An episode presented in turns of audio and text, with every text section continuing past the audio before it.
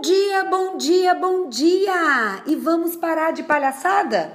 Fala a verdade. Não é nada fácil pensar positivo quando tudo está dando errado em nossa vida. E chega a ser chato, não é verdade? Quando alguém nos diz para ser positivo, quando tudo tá na merda, quando tudo tá ao contrário.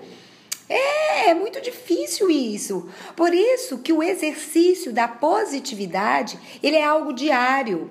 É algo que construímos nessa transformação do ser humano que somos. É virar um estilo de vida, é criar a positividade como hábito. Não dá mesmo para ser positivo quando tudo está na pior. Pensar positivamente é um exercício diário para tornar-se um hábito. Porque as complicações da vida, elas resultam do que você imagina sobre os fatos e da forma como os trata. Então comece hoje a trocar o negativo pelo positivo como estilo de vida que você quer ter para você.